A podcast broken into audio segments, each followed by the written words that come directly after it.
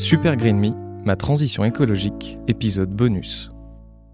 Cet épisode est un peu particulier pour deux raisons. La première, c'est parce que l'expérience des six mois est terminée et que je vais vous parler de ce qui se passe dans ma vie depuis la fin du défi, et ça je l'ai encore jamais fait. La deuxième, c'est parce que cet épisode est en partenariat. Mais rassurez-vous, vous entendez quand même un vrai épisode de Super Green Me. Tout ce que je vais vous raconter est vrai, et je pense que vous allez apprendre des trucs.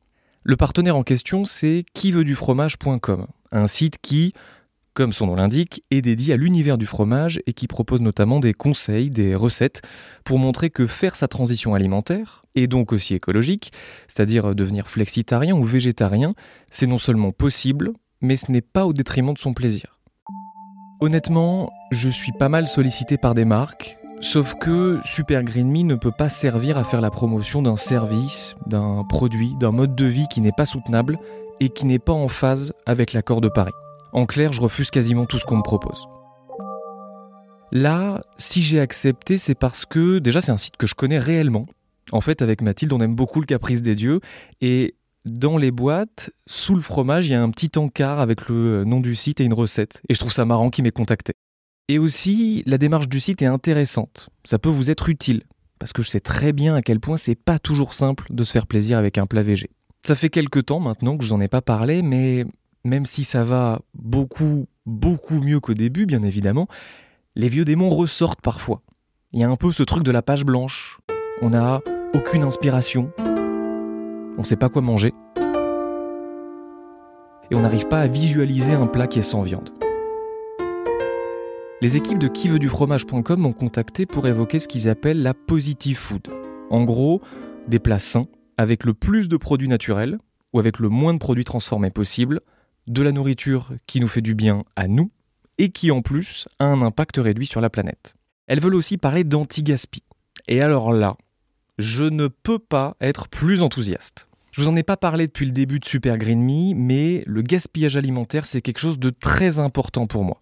Si je ne l'ai pas mentionné jusque-là, c'est parce qu'en soi, d'un point de vue gaz à effet de serre, c'est sûr que c'est pas aussi polluant qu'un vol Paris-New York, ça c'est clair. Mais maintenant qu'on commence un peu à se connaître, je peux vous le dire, c'est quasiment une obsession chez moi. Le gaspillage, ça me rend fou. Je déteste gâcher. Depuis que j'ai terminé mon expérience, j'essaye de, de me détacher un peu du CO2 dans ma vie, pour avoir un regard euh, plus global sur l'écologie. Mais ce blocage sur le gâchis alimentaire, il date même d'avant le début de ma transition écologique. J'ai l'impression de n'avoir jamais supporté de jeter des fruits ou des légumes qui sont un peu abîmés, par exemple, ou euh, jeter les restes de mon repas. Non, je les mets au frigo et je les mangerai plus tard. Il y a quelques jours, j'avais des restes d'une boîte de pois chiches que j'ai ouvert pour faire une salade. Bah, au lieu de les jeter, j'en ai fait un nouveau plat le lendemain, dans une poêlée. Mais même si j'ai ma petite obsession là-dessus, il n'empêche que c'est pas forcément instinctif. Cuisiner anti-gaspi, bah, en vrai, c'est pas forcément évident. Et c'est là qu'un site comme quiveudufromage.com peut être utile. Il y a plein de recettes qui vont vous permettre de compenser ce manque d'inspiration. Bon, et il faut savoir aussi que je suis un homme de paradoxe. Je vous dis tout ça, mais il y a quand même quasiment toujours soit des carottes, soit des courgettes un peu en fin de vie dans mon bac à légumes. J'ai très souvent les yeux plus gros que le ventre quand je fais les courses et je me retrouve avec des légumes flétris. Typiquement aujourd'hui, j'ai des carottes un peu vieilles dans mon frigo. Mais pour autant, on va pas les jeter. Non, je vous ai déniché une petite recette anti-gaspi avec du Saint-Moré.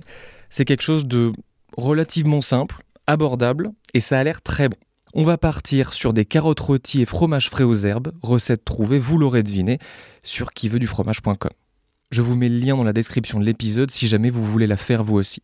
Pour cette recette, j'ai besoin de bah, carottes, bien sûr. Là, je cuisine juste pour Mathilde et moi, donc euh, seulement 4, ça ira.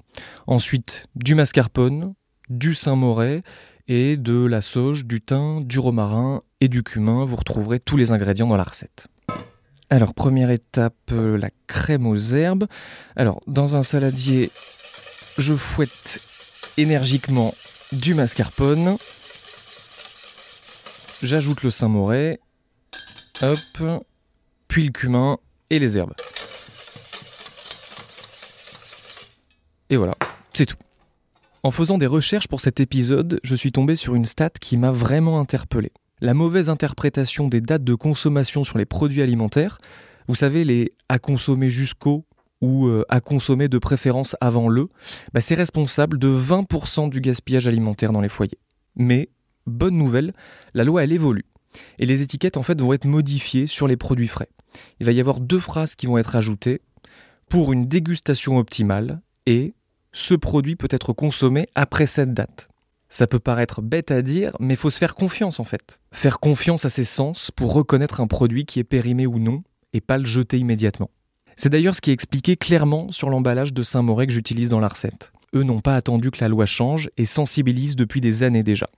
Il y a trois pictogrammes pour inciter à observer, sentir et goûter le fromage, même s'il a dépassé la date, parce que à consommer de préférence avant le, bah, ça ne veut effectivement pas dire que c'est périmé.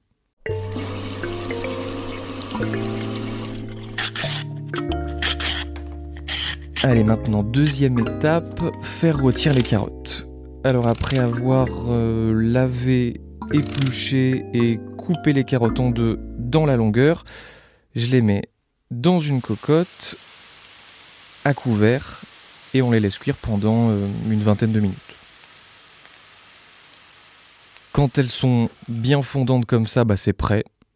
Et pour finir, vous sortez deux belles assiettes, vous déposez une bonne cuillère de crème aux herbes, les carottes rôties, on les met par-dessus, comme ça, à côté un peu de salade verte, et vous pouvez râper des zestos d'orange sur tout ça. Allez à table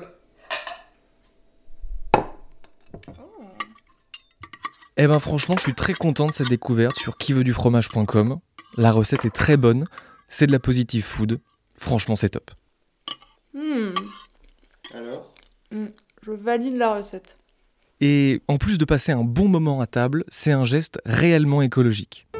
En début d'épisode, je vous ai dit que d'un point de vue CO2, le gaspillage alimentaire à l'échelle individuelle, c'était pas énorme. Ce qui est vrai. Mais quand on regarde le problème en fait dans sa globalité, bah, c'est quand même assez impressionnant.